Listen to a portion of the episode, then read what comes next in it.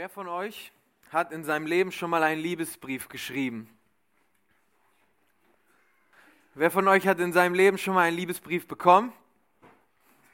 Okay, also doch schon einige. Hätte ich ehrlich gesagt nicht erwartet. Ich dachte, das wäre nicht mehr so in heutzutage. Also äh, ich hoffe, ihr habt jetzt nicht WhatsApp oder Social Media oder so mit reingezählt. Ne? Liebesbrief nur in Papierform.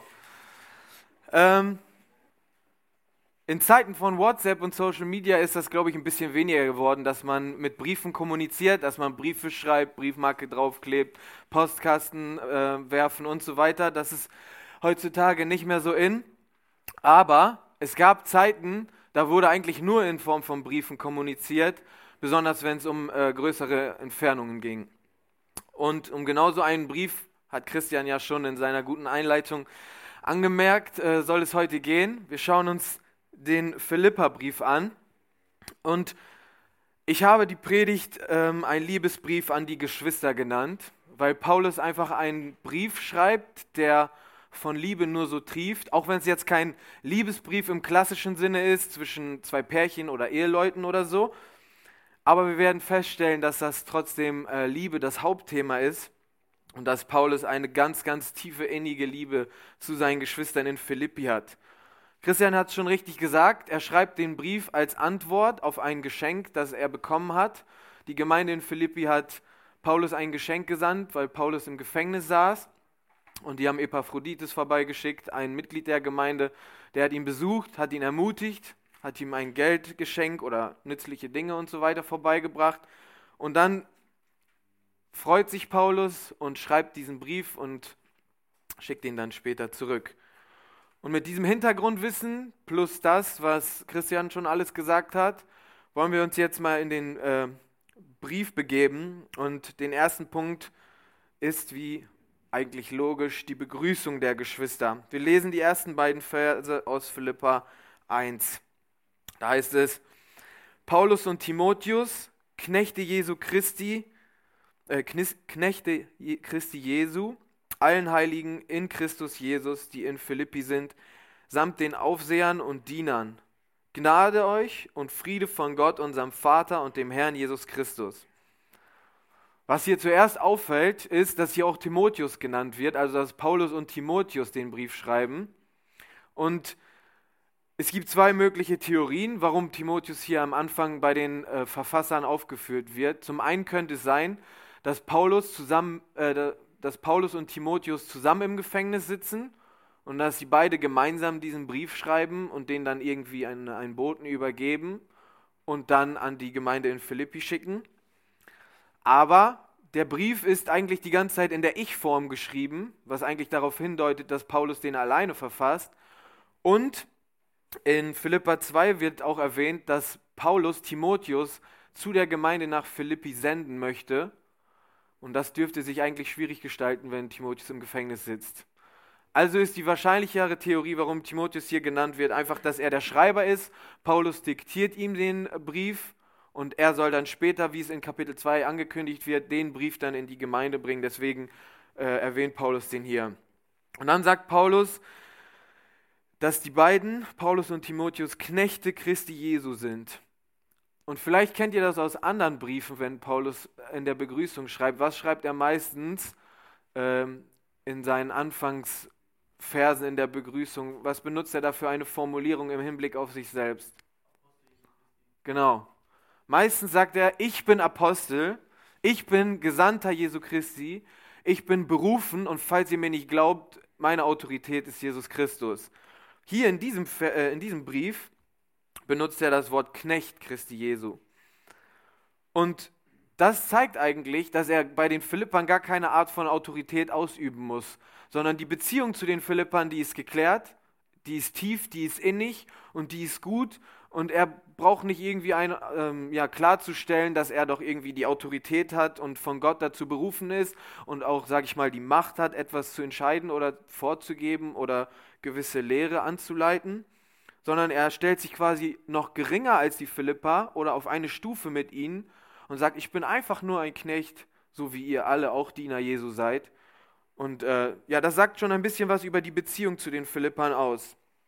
Und dann sagt er, ich schreibe an alle Heiligen in Christus Jesus, die in Philippi sind, samt den Aufsehern und Dienern. Also er schreibt an die Heiligen, er schreibt an Gläubige, er schreibt an seine Glaubensgeschwister, die in Philippi wohnen und an deren Aufseher und Diener, also eigentlich Älteste und Diakone kann man sagen. Und ich finde es richtig genial, dass er sie Heilige nennt. Ich finde, wir könnten uns häufiger Heilige nennen als Christen, weil das eine richtig coole geistliche Aussage ist, die auch die Realität einfach äh, beschreibt, weil wir sind Heilige. Ich weiß nicht, ob uns das manchmal, ob uns das bewusst ist, aber wir haben den Heiligen Geist. Wir sind rein, weil Gott rein ist. Wir sind heilig, weil Gott heilig ist. Und wir sind ausgesondert, zur Seite gestellt als Diener Jesu Christi, als Knechte Jesu Christi. Und wir sind Heilige und wir dürfen uns auch so bezeichnen. Und oft wird man so ein bisschen spöttisch von den Leuten in der Welt als, oh ja, das sind ja die Heiligen so bezeichnet. Eigentlich ist das voll das geniale Kompliment und besser geht es eigentlich nicht, weil nur wer heilig ist, kann in Gottes Gegenwart kommen. In seiner Gegenwart ist alles heilig, heilig, heilig. Von daher richtig cool, wie Paulus äh, die Philippa bezeichnet. Und dann ähm, geht er weiter und er sagt, ich wünsche euch allen Gnade und Friede von Gott, unserem Vater und dem Herrn Jesus Christus. Und Gnade zu wünschen, das war nicht nur heutzutage unüblich, das war auch damals kein normaler Gruß. Man hat sich nicht einfach so Gnade gewünscht. Ähm, die Juden, die haben sich zwar Frieden gewünscht, die haben ja immer Shalom gesagt, machen sie heutzutage auch noch. Aber dieses Gnade wünschen hat eigentlich eine interessante Bedeutung. Und zwar heißt es auf Griechisch Charis, das heißt Gnade. Davon kommt dieses englische Grace. Und es gibt jetzt aber eine Begrüßung im Griechischen, oder gab es damals, die wurde Kaire oder Kehre oder keine Ahnung, wie das äh, auf Griechisch heißt, genannt. Und so haben sich damals die Griechen begrüßt. Also er nimmt eine griechische Begrüßung, die ganz ähnlich zu Gnade klingt, und er nimmt eine jüdische Begrüßung, die sich Frieden wünscht, und er macht aus einer griechischen und jüdischen Begrüßung eine geistliche und jüdische Begrüßung weil die jüdische Begrüßung schon eine geistliche Begrüßung ist. Und das finde ich richtig cool. Das klingt ähnlich, das ist quasi so, wie wir manchmal so sagen, neun, neun. Und eigentlich sagen wir moin. Das klingt ähnlich, aber es ist lustig. Das auf geistlicher Ebene. Ungefähr das ist das, was Paulus hier macht. Ziemlich witzig. Aber halt auch voll tiefsinnig eigentlich, ne? Weil er denen halt Gnade wünscht. Und jemand Gnade zu wünschen ist eigentlich das Beste, was man jemandem wünschen kann. Weil wenn du die Gnade angenommen hast, dann hast du Frieden mit Gott. Hast du Frieden mit Gott, hast du ewiges Leben. Und was kannst du einem Menschen Besseres wünschen, als dass er ewig leben wird? Das ist einfach Hammer. Also könnten wir uns auch eigentlich häufiger mal wünschen. Im deutschen Volksmund gibt es ja dieses Sprichwort, der erste Eindruck zählt. Und ich glaube, das ist wirklich so. Und deswegen finde ich auch diese Begrüßung, von, diese Begrüßung von Paulus so cool und so wichtig, weil Stellt euch mal vor, ihr trefft jemanden auf der Straße oder auf der Arbeit oder in der Schule oder in der Uni und die Person geht einfach so an euch vorbei. Hallo. Macht schon ziemlich was anderes aus, als wenn jemand auf dich zukommt, dir in die Augen guckt und sagt, schön dich zu sehen, mein Freund, und dich in den Arm nimmt und dich drückt und freundlich und herzlich mit dir umgeht. Also Begrüßung ist nicht einfach nur Begrüßung und in einem Brief auch nicht. Und so zeigen schon die ersten Worte von Paulus eigentlich richtig viel, was für eine Beziehung er zu den Philippern hat, aber auch was für ein, ähm, was für ein Anliegen er hat und was er denen später auch mitteilen will.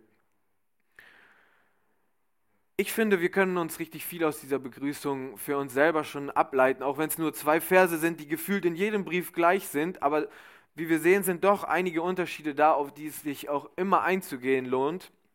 Und ich glaube, wir sollten uns mehr diese herzliche, liebevolle, offene, aber auch geistliche Art angewöhnen, miteinander zu reden und auch geistliche Inhalte ganz normal in unseren, ähm, ja, in unseren Alltag einfließen zu lassen, in unsere Redensart einfließen zu lassen. Es fällt uns mega leicht, jeden dummen Spruch, den wir in irgendeiner Serie oder bei irgendeinem YouTuber gesehen haben, in unseren Alltag einzufließen, äh, einfließen zu lassen. Das fällt uns überhaupt nicht schwer. Jede, jeder Begriff in der Jugendsprache, der irgendwo erwähnt wird, der etabliert sich im Nullkomma nix gefühlt. Warum wollen wir nicht Trendsetter im geistlichen Bereich sein und uns anfangen, Gnade zu wünschen und Frieden und uns Heilige zu nennen und uns ja einfach die biblischen Prinzipien als Vorbilder zu nehmen und äh, es einfach so zu machen wie Paulus, wenn wir uns begrüßen.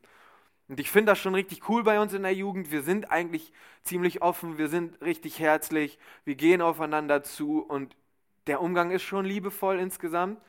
Aber lasst uns diese Begrüßung von Paulus einfach noch als, als Ansporn und als Ermutigung nutzen, weil ich denke, das ist noch ausbaufähig und wir können dann noch einiges dazulernen. Als nächstes geht es dann weiter und Paulus dankt für die Geschwister in den Versen 3 bis 6. Paulus sagt, ich danke meinem Gott bei jeder Erinnerung an euch, alle Zeit, in jedem meiner Gebete, und ich bete für euch alle mit Freuden, wegen eurer Teilnahme am Evangelium vom ersten Tag an bis jetzt. Ich bin ebenso in guter Zuversicht, dass der, der ein gutes Werk in euch angefangen hat, es vollenden wird bis auf den Tag Christi Jesu. Also Paulus ist einfach nur dankbar, wenn er an seine Geschwister in Philippi denkt. Und das finde ich ist schon ein richtig cooles Zeugnis für die Gemeinde in Philippi. Er sagt, wenn ich an euch denke, wenn ich für euch bete, dann bin ich einfach nur dankbar. Und ich weiß nicht, wer von euch Apostelgeschichte 16 gelesen hat als Vorbereitung. Da wird beschrieben, wie Paulus nach Philippi kam das allererste Mal, wie sie dort gepredigt haben.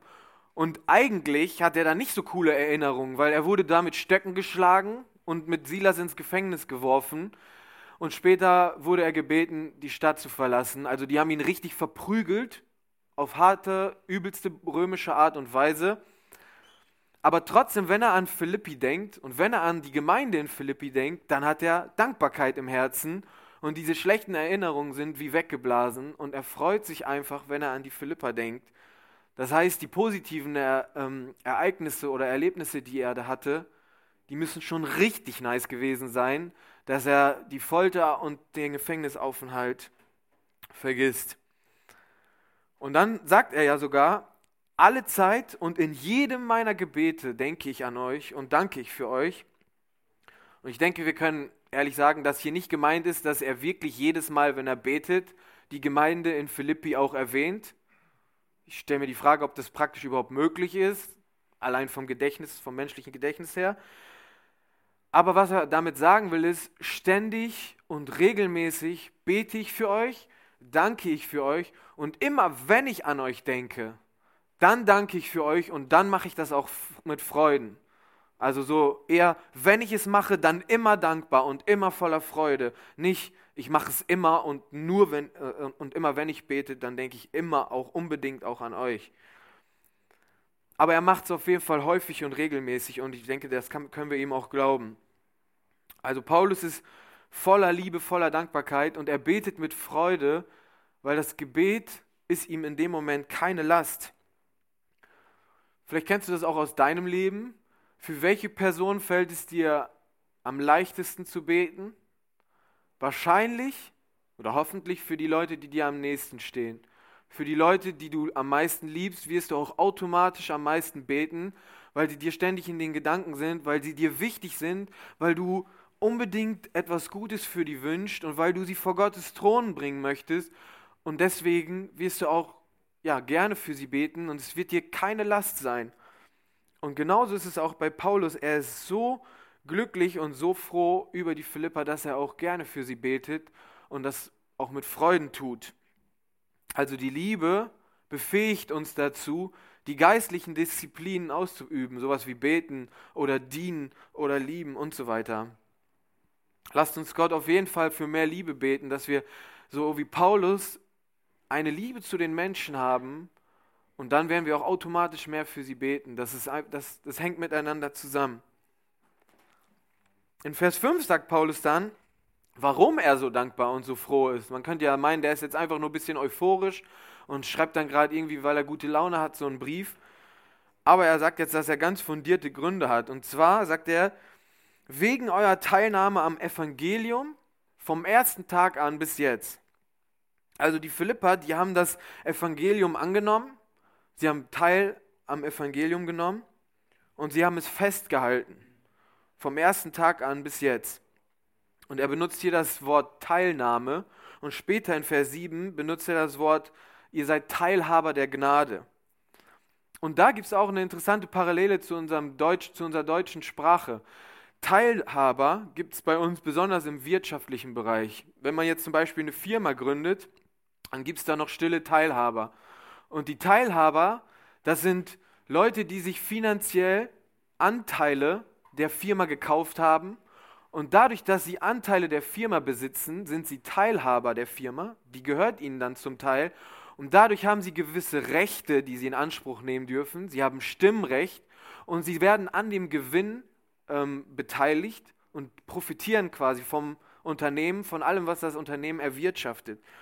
Und genau das benutzt Paulus hier im Hinblick aufs Evangelium. Er sagt eigentlich, ihr seid Teilhaber des Evangeliums. Ihr habt das Recht vom Evangelium zu profitieren. Ihr habt euch quasi durch die Gnade Gottes Anspruch erarbeitet, nicht erarbeitet oder ihr habt es erhalten, Anteile am Evangelium geschenkt bekommen durch die Gnade Gottes und jetzt habt ihr Rechte, die euch durch die Teilnahme des Evangeliums zugunsten sind. Und das ist, das ist richtig heftig, weil eigentlich sagt er denen, ihr seid Leute derselben Firma wie ich. Wir arbeiten für dasselbe Unternehmen, wir haben denselben Boss, wir gehören zum selben Club, wir sind derselbe Verein, wir gehören zusammen. Das ist auch diese Einheit, die Christian in seiner, in seiner Einleitung erwähnt hat, dass Paulus sagt, wir gehören zusammen. Ihr seid genau wie ich Teilhaber am Evangelium. Und ein weiterer Grund, warum Paulus auch so fröhlich und munter in die Zukunft schauen kann, ist die Tatsache, die in Vers 6 steht. Er sagt, ich bin ebenso guter Zuversicht, dass der, der ein gutes Werk in euch angefangen hat, es vollenden wird, bis auf den Tag Jesu Christi. Also Paulus, der geht nicht davon aus, dass die Philippa ihren Glauben, ihre Teilhabe am Evangelium oder ihre Stellung, die sie im Moment haben, das, was gut läuft, dass sie sich das selbst erarbeitet haben oder dass sie dazu fähig sind, das in Zukunft aufrecht zu erhalten. Sondern er sagt, der, der das gute Werk angefangen hat in euch, der wird es auch zu Ende führen. Also wenn ich, wenn ich auf Gott schaue, wenn ich sehe, was Gott in eurem Leben gemacht hat, dann kann ich vertrauen, dass das auch zu Ende geführt wird. Nicht, weil ihr so cool seid, nicht, weil ihr so stark seid, nicht, weil ihr gute Christen seid, nicht, weil ihr es so drauf habt, sondern derjenige, der es angefangen hat, der hat die Macht, das auch weiterzuführen. Und ihr, ihr habt das Evangelium festgehalten. Und deswegen bin ich so zuversichtlich in Bezug auf euch als Gemeinde, in Bezug auf meine Geschwister, auf unser geistliches Unternehmen, dass das auch in Zukunft was, werden wird. Und jetzt könnte man ja meinen, okay, Gott hat das Werk angefangen, Gott wird das Werk vollenden. Wir als Gläubige, wir als Philippa, wir können uns zurücklehnen. Gott wird das schon regeln. Der hat das Werk begonnen, das muss er jetzt machen. Aber das ist auf gar keinen Fall der Fall, weil im weiteren Briefverlauf, wenn wir Philippa weiterlesen, und das werdet ihr in den nächsten Predigten auch ähm, mitbekommen, dann sehen wir, dass die Philippa ganz krass eine Verhaltensweise an den Tag gelegt haben, die Christus ähnlich war, dass sie fürs Evangelium gelitten haben, dass sie an der, ähm, am Evangelium teilgenommen haben, indem sie das öffentlich bezeugt haben und sich auch nicht dafür zu schade waren, um irgendwelche Nachteile in Kauf zu nehmen. Also die haben ihre Verantwortung, die sie selbst haben, schon wahrgenommen. Und da werden wir später noch ein bisschen näher drauf eingehen, was das eigentlich bedeutet. Diesen, diesen Anteil, den ich selber habe. Klar, Gott wird seinen Weg ähm, weiter mit uns gehen und er hat die Macht dazu. Aber wie sieht genau unsere Aufgabe da aus? Und da werden wir im äh, nächsten Punkt noch ein bisschen näher drauf eingehen. Also, was Paulus hier sagt, ist kein Ruhekissen. Ähm, er sagt sogar in Philippa 4, Vers 13, ich vermag alles in dem, der mich kräftigt. Also ich alleine, ich kann nichts. Aber durch den, der mich stark macht, kann ich eigentlich alles tun. Und das ist dieser Schlüssel, der diese Spannung zwischen Glaube und Werke eigentlich aufschlüsselt. Aber was bedeutet das jetzt praktisch für uns? Du bist ja hoffentlich schon ein Kind Gottes. Viele von euch sind es und ich freue mich darüber. Und ihr alle, ihr seid Teilhaber am Evangelium und Gott hat sein Werk in euch begonnen. Ihr habt irgendwann den Heiligen Geist empfangen, als ihr wiedergeboren wurdet. Und trotzdem hast du vielleicht manchmal das Gefühl, dass Gott in dir überhaupt nicht mehr am Wirken ist. Vielleicht hast du manchmal das Gefühl, dass deine Sünde so stark ist, dass du Gottes Wirken in dir behinderst und dass überhaupt gar keine Frucht mehr entsteht. Vielleicht hast du manchmal Zweifel daran, dass Gott dich überhaupt noch liebt, wenn du auf deine eigene Sünde und deine eigene Schlechtigkeit schaust. Vielleicht glaubst du manchmal, so schlecht wie du bist, kann Gott dich nicht gebrauchen. Und das stimmt eigentlich auch. Gott kann, nein, es stimmt nicht. Es stimmt nicht. Es stimmt, dass wir schlecht sind. Und es stimmt, dass wir alleine nichts tun können. Aber Gott kann uns trotzdem gebrauchen. Und in Johannes 15, Vers 5 steht, ich bin der Weinstock, ihr seid die Reben. Wer in mir bleibt und ich in ihm, der bringt viel Frucht, denn getrennt von mir könnt ihr nichts tun. Darauf wollte ich hinaus. Getrennt von Gott können wir nichts tun. Wenn wir versuchen, unseren Glauben von alleine aufrecht zu erhalten, wenn wir versuchen, durch gute Werke, durch Anstrengung, durch viel geistliche Disziplin, durch viel Beten, durch viel Bibellesen versuchen, unseren Glauben selbst aufrecht zu erhalten, dann wird das nichts bringen. Wenn wir Bibel einfach nur als ein Buch lesen, um es abzuhaken, dann wird das nichts bringen. Wenn wir beten einfach nur, um ein, ein, ja, ein, ein Akt zu erfüllen, von dem wir glauben, dass der uns besser macht, dann wird das nichts bringen. Wenn wir nur sonntags im Gottesdienst sitzen, um ja gute Christen zu sein, nach dem Motto, jetzt bin ich ja hier gewesen, danach kann ich wieder tun, was ich will. Ich habe meine Checkliste abgehakt, dann wird das nichts bringen, weil wir es losgelöst von Gott machen.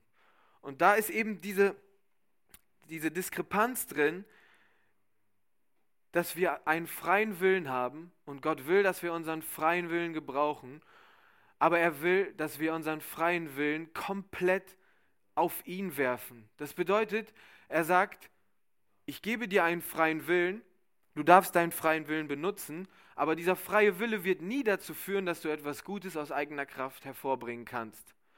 Das bedeutet, du musst deinen freien Willen nehmen und du musst sagen, Herr, mein freier Wille alleine genügt nicht, weil das Fleisch ist schwach, der Geist ist zwar willig, aber ich kann ohne dich nichts tun. Und so nehmen wir unseren freien Willen und wir sagen, Gott, ich will gerne tun, was du tun willst, aber beende du das Werk.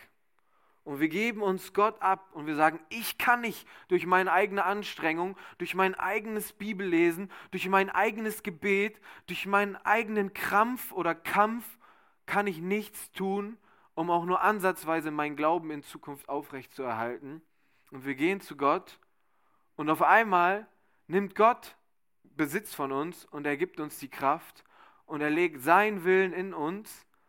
Und dann auf einmal werden wir nicht mehr beten, weil wir müssen, sondern dann sind wir in Christus, wir sind am Weinstock und wir beten nicht aus einem Zwang heraus, sondern weil, weil wir in Christus sind und weil er uns, weil, weil, weil sein Wille mit unserem in Einklang steht und er in uns lebt und er möchte ja beten im Sinne von, er möchte mit seinem Vater Gemeinschaft haben. Das war jetzt ziemlich kompliziert erklärt. Ich hoffe, dass es halbwegs verständlich rübergekommen ist. Genau. Also unsere Verantwortung liegt darin, unseren freien Willen vor Gottes Füße zu werfen und er wird den umwandeln und das Werk zu Ende führen. Im nächsten Punkt spricht Paulus über die Einheit der Geschwister und das sind die beiden nächsten Verse, die Verse 7, Vers 8, äh 7 bis 8. So ist es für mich recht, dass ich dies im Hinblick auf euch alle denke, weil ich euch im Herzen habe und sowohl in meinen Fesseln als auch in der Verteidigung und Bekräftigung des Evangeliums ihr alle meine Mitteilhaber seid, äh, Mitteilhaber der Gnade seid. Denn Gott ist mein Zeuge, wie ich mich nach euch allen sehne, mit der herzlichen Liebe Christi Jesu. Also Paulus sagt, für mich ist es absolut recht, so über euch zu denken, so hoffnungsvoll, so zuversichtlich, weil ich euch alle im Herzen habe. Ähm, Moment mal, er führt zwei Gründe an. Er sagt zum einen, weil ich euch alle im Herzen habe, und dann sagt er auch, weil ihr sowohl in meinen Fesseln als auch in der Verteidigung und Bekräftigung des Evangeliums meine Mitteilhaber seid. Und wir gucken uns aus Strukturgründen zuerst den zweiten Punkt an und dann den ersten Punkt. Also, er sagt, ich bin in meiner Gefangenschaft und in meinen Fesseln seid ihr Mitteilhaber der Gnade durch Bekräftigung und Verteidigung des Evangeliums. Also wir haben es ja schon kurz angerissen. In der Gemeinde in Philippi hat Paulus krasse Verfolgung erlebt, wurde geschlagen, die ähm, die Stadt ist sehr römisch geprägt gewesen, sehr heidnisch geprägt gewesen. Und Paulus wurde verfolgt und der Stadt verwiesen. Und es ist sehr wahrscheinlich, dass die Philippa, die sich ja nachdem Paulus da gewesen ist, bekehrt haben, dass sie die gleiche Verfolgung erlebt haben wie Paulus. Warum sollte die Stadt und die Regierenden ihre Meinung plötzlich geändert haben? Wenn die Paulus verfolgt haben, dann werden sie die Gemeinde auch verfolgt haben. Und Paulus sagt, Ihr seid dadurch meine Mitteilhaber geworden, weil ihr habt das Evangelium verteidigt und ihr habt es bekräftigt. Und in dieser Sache gehören wir zusammen und wir sind eins. Und das ist etwas, was uns verbindet. Und da habt ihr euren Glauben quasi bewährt. Und deswegen habe ich Vertrauen darauf, dass ihr das in der Zukunft auch so weitermachen wird und kann sagen, dass ich so froh über euch bin und so dankbar und einfach glücklich bin, wenn ich an euch denke. Außerdem habt ihr mir, als ich im Gefängnis war, Ermutigung geschickt, habt mir einen Bruder geschickt, der mir Sachen vorbeigebracht hat. Also in meinen Fesseln habt ihr mir zur Seite gestanden. Und da ist wieder dieses Mitteilhaber der Gnade. Ihr habt Anteil genommen an meinem Leiden und habt euch zu mir gestellt. Und das, das ist diese Einheit, diese geistliche Einheit, dass sie zusammengehören und miteinander den gleichen Kampf kämpfen, so wie Paulus es früher in, der, in Philippi erlebt hat, so erleben sie es jetzt auch. Und in der Grundschule, weiß ich noch, da war das so, wenn man in die vierte Klasse gekommen ist, dann kam so die Frage, okay, welche weiterführende Schule werde ich besuchen? Und dann war das immer so, die Lehrer haben geguckt, von diesen vier Jahren, die man da ist im Idealfall, ähm, wird dann die Summe genommen an ja, Leistungen, die man erbracht hat. Man, es wird sich angeschaut, ähm, wie viele gute Noten man geschrieben hat, ob man pünktlich war, ob man gewissenhaft war, ob man äh, ja irgendwie Schwierigkeiten hatte beim Lernen oder so. Und anhand dieser Kriterien sagt man dann, okay, wir schreiben eine Empfehlung aufs Gymnasium oder zumindest auf die Realschule oder so. Also gute Schüler kriegen eine gute Empfehlung, weil die Wahrscheinlichkeit, dass sie ihr Verhalten aus der Vergangenheit auch in Zukunft anwenden, ziemlich hoch ist, weil sie haben es ja jetzt vier Jahre quasi bekräftigt und haben sich als treu herausgestellt.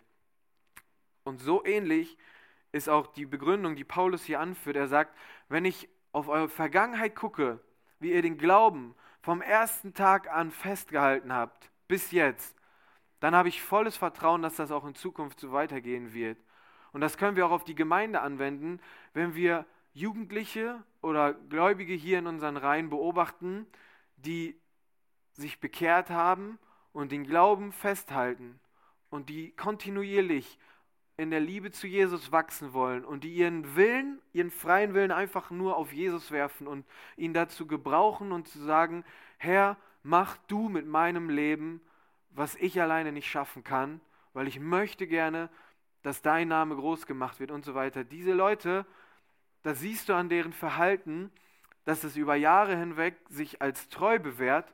Und dann kann man sagen, mathematisch gesehen, logisch gesehen, natürlich gibt es da immer Ausnahmen, aber die Wahrscheinlichkeit ist schon groß, dass dieser Glaube stark genug ist, fest genug ist oder zumindest auf Jesus gegründet ist und deshalb auch eine Chance hat, in der Zukunft weiter zu bestehen. Und da können wir auch für uns lernen, dass was wir jetzt im Hier und Jetzt machen, sehr wohl eine Auswirkung auf unsere Zukunft hat. Weil häufig ist es so, und ich glaube, dass das gerade bei euch jetzt in eurem jetzigen Alter noch so ist, dass ihr jetzt eigentlich noch im Hier und Jetzt leben wollt und ihr wollt jetzt die Jugend genießen und die Jugendzeit genießen. Und man denkt noch nicht so viel an die Zukunft, was wird irgendwann mal sein, sondern man ist noch so ein bisschen, ja, man ist einfach im Hier und Jetzt und genießt das auch. Und das ist auch gut, das ist auch wichtig, dass man das macht und das ist auch Gott gewollt, aber es ist auch genauso wichtig, dass man Zeiten hat, wo man sich darüber Gedanken macht, was will ich in der Zukunft, wie soll man mich sehen, wie soll man mich als Christ bewerten, was für eine Art Mutter will ich mal sein? Was für eine Art Vater will ich mal sein? Wie soll meine Beziehung zu Jesus in der Zukunft aussehen? Wie soll meine Wachstumskurve im Glauben verlaufen? Wie tief will ich Jesus irgendwann mal kennenlernen? Wie nah will ich ihm irgendwann mal sein? Und was mache ich jetzt gerade mit meinem freien Willen? Welche Entscheidungen treffe ich jetzt gerade im Alltag? Was tue ich, um irgendwann mal ja so eine Bewertung zu bekommen, sage ich mal, nicht im Sinne von einer Werksgerechtigkeit, sondern im Sinne von, dass die Liebe gut und, und intim und echt ist. Und da müssen wir uns alle Gedanken machen, wie wir unseren Alltag verbringen. Und da gehört viel dazu, dass wir wirklich ja auch ab und zu uns mal ernsthafte Gedanken über die Zukunft machen, auch wenn das vielleicht manchmal anstrengend oder nervig ist. Und der zweite Grund, den Paulus eigentlich zuerst gesagt hat, ist, weil ich euch im Herzen habe. Okay, wir haben jetzt schon öfter gehört, Paulus hat die Philippa ins Herz geschlossen, er liebt sie, die Beziehung ist gut, aber warum ist das ein Grund dafür, dass die Zukunft der Philippa eigentlich rosig aussieht? Und der Grund dafür, eine Erklärung bietet uns Johannes 13, da steht nämlich, ein neues Gebot gebe ich euch, dass ihr einander liebt, damit, wie ich euch geliebt habe, auch ihr einander liebt. Daran werden alle erkennen, dass ihr meine Jünger seid, wenn ihr Liebe untereinander habt. Also, Paulus sagt eigentlich, die Tatsache, dass ich euch im Herzen trage, unsere Beziehung zueinander, die Liebe, die wir untereinander haben, diese herzliche Gemeinschaft, diese herzliche Liebe Christi, wie er das später auch noch nennt, in Vers 8, mit der ich mich nach euch sehne, die ist eigentlich der Beweis dafür, dass ihr Kinder Gottes seid. Sie ist der Beweis dafür, dass Christus das Werk in euch schon begonnen hat. Die ist der Beweis dafür, dass ihr mit dem Heiligen Geist erfüllt seid. Und das bedeutet, ihr seid auf einem guten Weg. Das bedeutet, ihr habt alle Voraussetzungen, in die Ewigkeit einzugehen. Und wenn ihr jetzt stirbt, dann seid ihr bei Jesus Christus. Und deswegen freut sich Paulus, weil er sagt, ihr seid meine geistliche Familie. So wie er es schon die ganze Zeit gesagt hat. Wir sind eins und ich habe euch im Herzen und ich sehne mich nach euch mit der herzlichen Liebe Jesu Christi. Und das bedeutet, an dieser Liebe erkennt man uns. Und das bedeutet, dass, ja, dass die die gleiche Zukunft haben wie alle Christen und das ist ewiges Leben. Also Paulus hat die nicht einfach nur ins Herz geschlossen, so wie weltliche Menschen sich ins Herz schließen, die sich ja auch lieben können, die sich ja auch wertschätzen können, die ja auch, ähm, sag ich mal, Beziehungen führen und sowas wie Nähe und Wärme und so weiter spüren. Paulus meint hier die geistliche, herzliche Liebe Jesu Christi, die die Einheit in Christus im Leib Jesu bedeutet. Und ich muss sagen, seit ich Hauskreisleiter bin, aber auch seit ich Jugendleiter bin mit Justin zusammen, kann ich Paulus eigentlich richtig gut verstehen. Und ich glaube, wer die letzten Jugendabende und besonders auch den letzten Jugendabend miterlebt hat, der weiß eigentlich, was Paulus hier meint, wenn er von dieser herzlichen Liebe Jesu Christi spricht. Ich kann echt sagen, dass ich mich nach der Jugend sehne, nach dem Freitagabend, nach der Gemeinschaft mit euch, nach dem Anbetungsteil, nach dem gemeinsamen Gebet, wenn sämtliche Leute anfangen, Zeugnisse zu erzählen, wenn wir einfach füreinander beten, wenn keiner den anderen verurteilt, egal wie, wie persönlich manche Anliegen auch sind und wir hier einfach stehen und füreinander beten können und keiner muss sich irgendwie schämen für irgendwelche Probleme, egal welcher Art. Wir haben hier in der Jugend diese herzliche Liebe Christi und das ist das, was uns verbindet und das ist das, was wir auch sehen, dass wir sagen können, unsere Jugend da können wir zuversichtlich drauf schauen, dass Gott das Werk, was er hier angefangen hat, dass er das auch in der Zukunft fortführen wird. Und wir können uns freuen, wir können dankbar sein. Und immer wenn ich an Jugend denke, dann kriege ich ein Grinsen ins Gesicht. Und es kommt häufig vor, dass ich auch, wenn ich zu Hause daran denke, was Jesus gemacht hat in dem letzten Jahr, dann kriege ich manchmal Tränen in den Augen, weil ich nicht drauf klarkomme, wie heftig das eigentlich ist, was wir hier erleben, weil das ist nicht selbstverständlich und ich habe Zeiten erlebt hier in der Jugend, da war das ganz anders. Da war Anbetungsteil und keiner hatte Bock zu beten. Da war Lieder, die wir zusammen gesungen haben und irgendwie hat man überhaupt nicht zu Jesus gesungen, sondern das war nur so ein Lückenfüller, den man eingebracht hat, aber es war irgendwie keine Einheit, keine Liebe, kein Geist, der gewirkt hat. Und ich finde das so hammer, dass Gott uns da so, ja, so eine Ermutigung und so einen Segen geschenkt hat, wo ich das nachvollziehen kann. Und ich denke mir so, boah, so ähnlich müssen Paulus Erinnerungen an die Gemeinschaft mit den Philippern gewesen sein, dass er einfach so dran denkt, boah, nice, noch mehr davon, das, das ist genial. Und ich möchte das wirklich, dass wir jetzt nicht stolz werden und sagen, boah, unsere Jugend ist die krasseste und guck mal, was bei uns abgeht und Gott schenkt voll die Erweckung und dass wir uns irgendwie darauf ausruhen und denken, so jetzt läuft alles und so kann es weitergehen und wir sind diejenigen, die das gemacht haben. Das wäre komplett die falsche Schlussfolgerung, die wir jetzt aus diesem Text ziehen könnten, sondern Gott ist es, der das Werk hier angefangen hat. Und nur wenn wir alle jeder Einzelne persönlich seinen freien Willen auf Jesus Christus wirft und jeder für sich persönlich die Entscheidung trifft, zu tun, was Gott tun will und wir ihn darum bitten, sein Werk hier weiter zu vollenden, nur dann werden wir in der Zukunft auch weiter Segen erleben. Und es werden hundertprozentig wieder schwere Zeiten kommen, es wird hundertprozentig wieder irgendeine Krise kommen.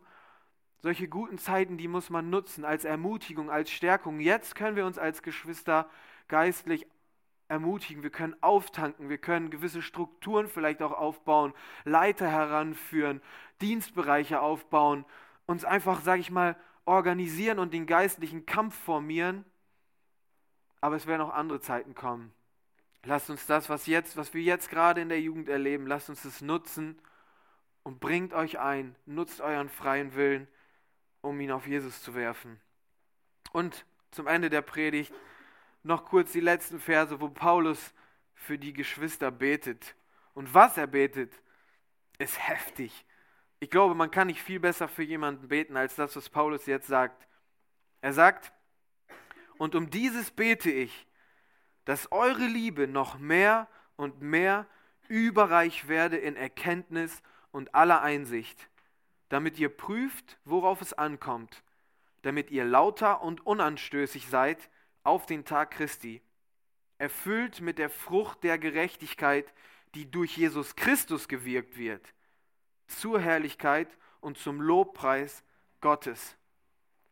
Also Paulus ist immer noch sehr begeistert von den Philippern und er betet auch oft und ständig für sie und er betet, dass die Liebe noch mehr und mehr wächst also überreich werde. Das bedeutet, die soll übersprudeln.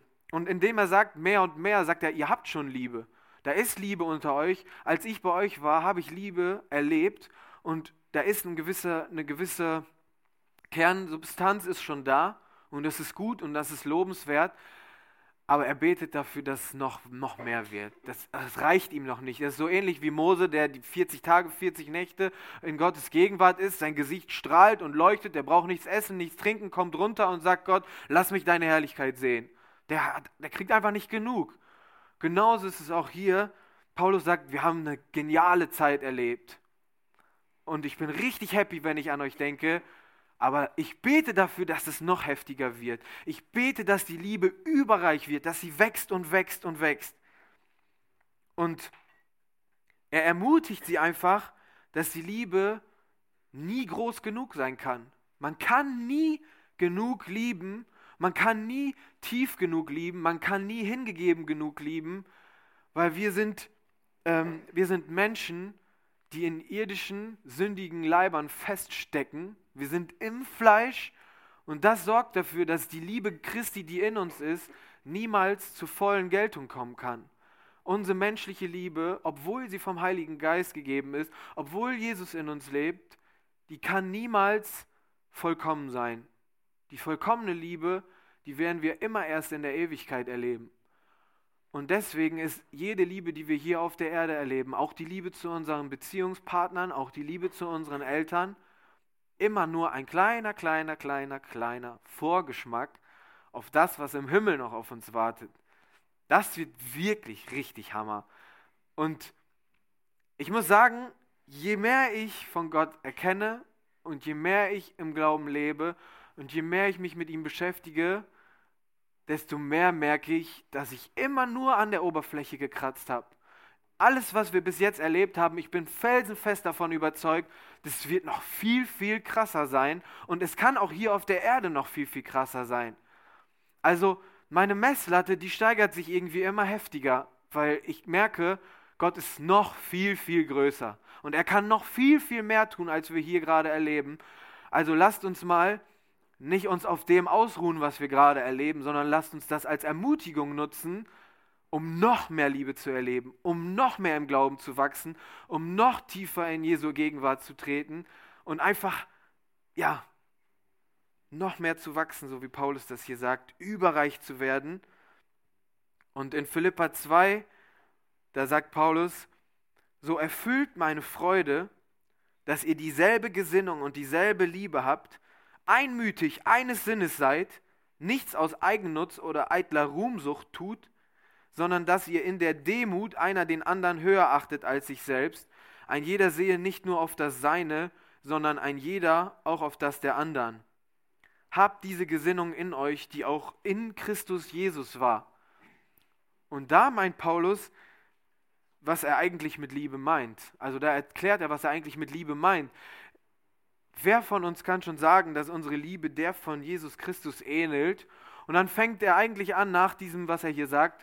Und dann sagt er, wenn ich von der Liebe Christi rede, dann davon, dass er, als er in göttlicher Gestalt war, das Himmelreich verließ und Knechtsgestalt annahm und er entäußerte sich selbst und wurde Mensch und er war gehorsam bis zum Kreuzestod und er hat sich hingegeben für uns Menschen und das aus Liebe. Und diese Liebe, die sollen wir uns zum Vorbild nehmen.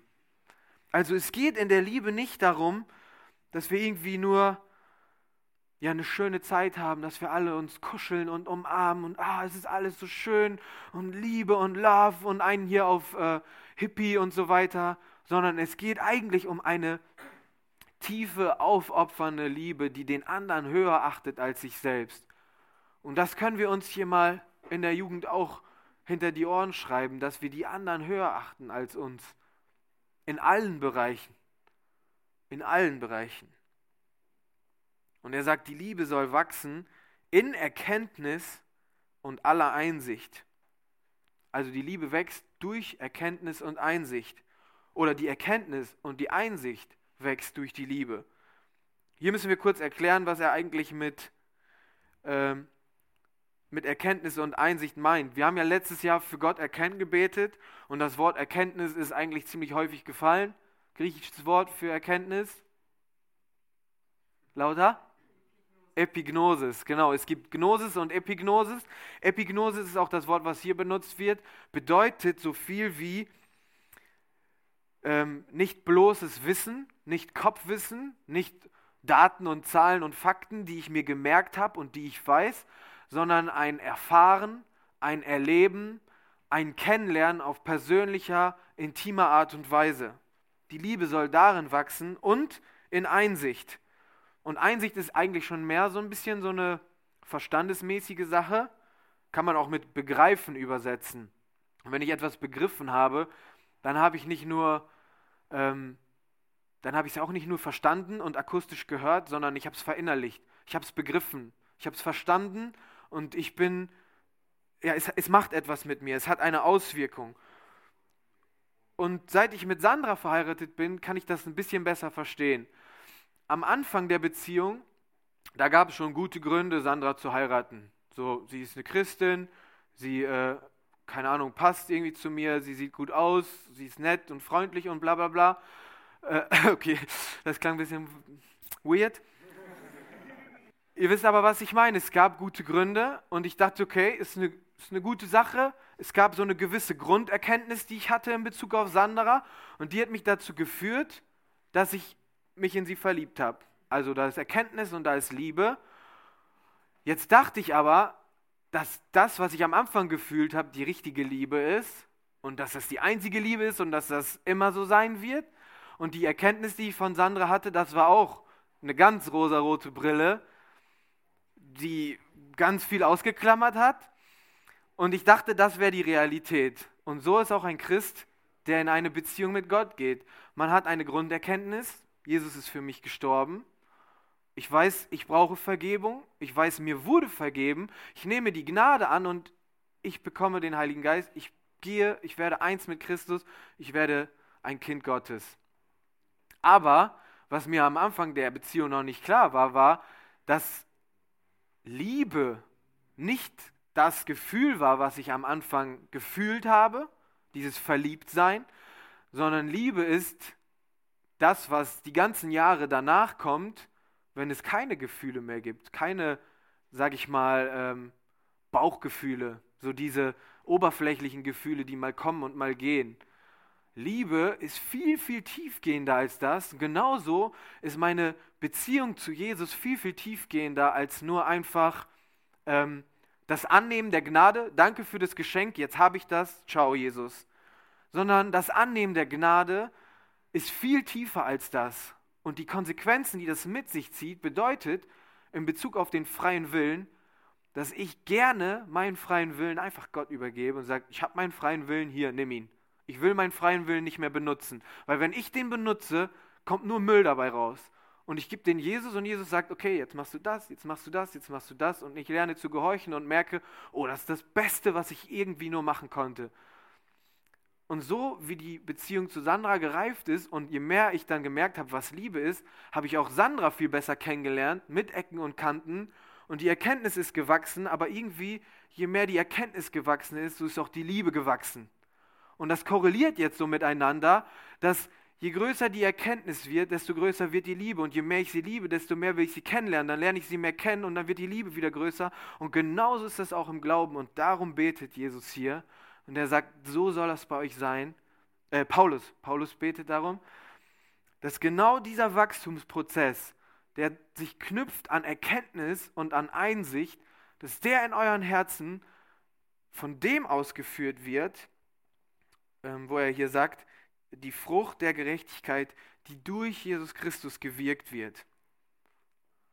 Und Paulus betet darum, damit ihr prüft, damit ihr prüft, worauf es ankommt. Also wenn die Liebe wächst, dann wachsen auch Erkenntnis und Einsicht und umgekehrt. Und wenn das passiert, dann sind wir dazu imstande zu prüfen, worauf es ankommt. Also ein Christ der in der Erkenntnis und in der Liebe wächst, der lernt zu verstehen, die Sachen zu unterscheiden, was, was wichtig ist und was nicht wichtig ist. Am Anfang hast du vielleicht noch geglaubt, Christsein bedeutet nicht rauchen, nicht saufen, nicht fluchen, sonntags im Gottesdienst zu sitzen äh, und regelmäßig beten. So, und dann hast du deine Checklist. Guter Christ. Was in meinen Gedanken passiert, wie ich mit meinen Mitmenschen umgehe, meine persönliche Haltung Jesus gegenüber, mein Stolz vielleicht, das alles hat noch keine Rolle gespielt, sondern es waren diese oberflächlichen, diese äußerlichen Sachen, die jeder sieht und du denkst, und übrigens ganz viele unreife gesetzliche Christen denken das auch heute noch, dass das das Einzige ist, worauf es im Glauben ankommt. Und deswegen wachsen sie auch nicht in der Erkenntnis, in der Einsicht und in der Liebe. Aber wenn man darin wächst, dann lernst du, dass es nicht darauf ankommt, ähm, diese, auf diese äußerlichen Sachen, sondern dass Gott dein Herz interessiert, dass es um viel mehr geht als nur äußerliche Taten, sondern es geht um dein Herz und deine Liebe zu Gott und zu den Mitmenschen. Darauf kommt es im Christenleben an.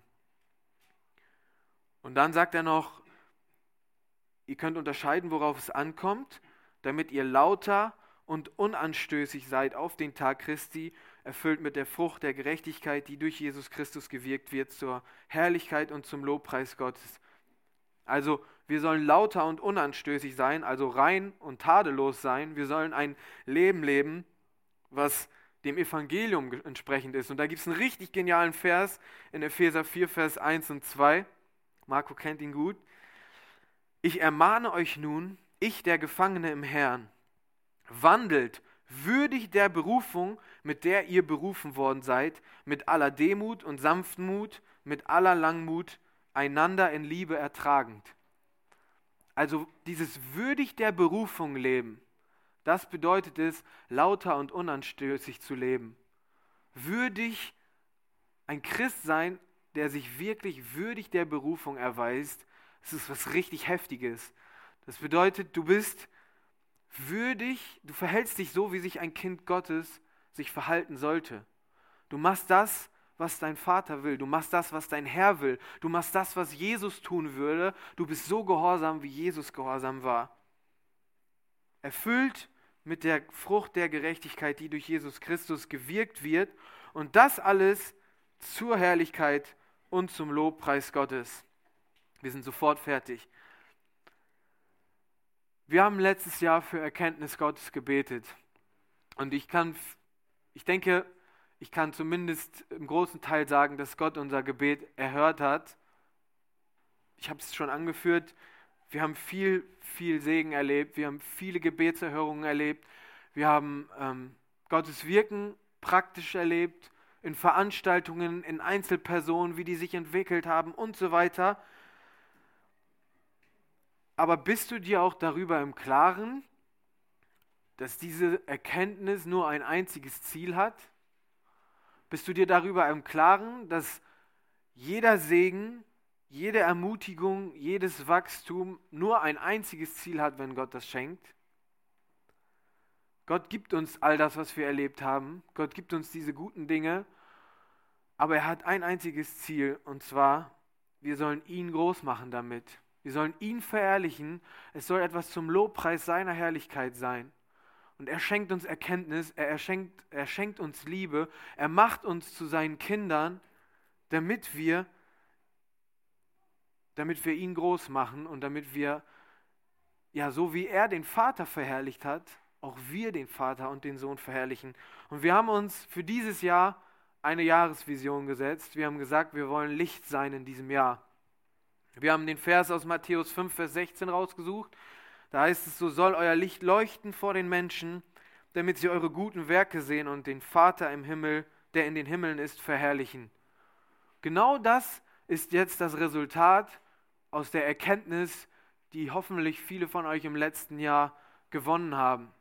Wir wollen Gott nicht nur einfach erkennen und sagen, boah, schön, jetzt geht es mir gut, jetzt bin ich gewachsen, jetzt habe ich äh, eine schöne Zeit und jetzt fühle ich mich gut, sondern das Ziel ist es, dass wir unser Licht jetzt leuchten lassen, dass die Menschen sehen, dass die Christen anders sind, dass die Menschen sehen, dass wir ein Leben leben würdig der Berufung des Evangeliums.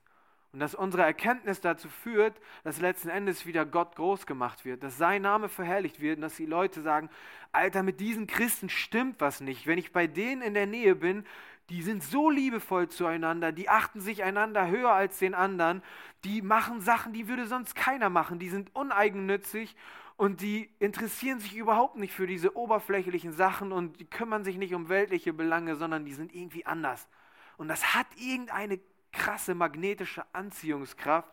Es ist wie Licht, das in die Dunkelheit leuchtet und dann auf einmal sehen die Leute, dass so wie sie leben nicht richtig ist und dass sie Gott brauchen. Und das wollen wir dieses Jahr machen. Und dann wird Gott verherrlicht, weil wir dann einen Scheinwerfer auf Gott werfen mit unserem Verhalten und die sagen, boah, der Gott von diesen Christen, der ist Hammer. Den will ich kennenlernen.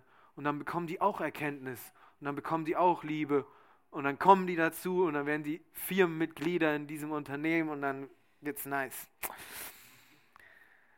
Genau. Also, wir haben einen Liebesbrief von Paulus an die Gemeinde in Philippi vor uns. Das war nur das erste Kapitel. Ihr dürft gespannt sein, die nächsten Kapitel, die nächsten äh, drei Kapitel noch sind richtig, richtig cool. Und äh, ja, seid bei den nächsten Predigten auf jeden Fall auch dabei. Paulus hat die Geschwister begrüßt, er hat für die Geschwister gedankt, er hat ähm, die Einheit der Geschwister beschrieben und er hat für die Geschwister gebetet. Amen.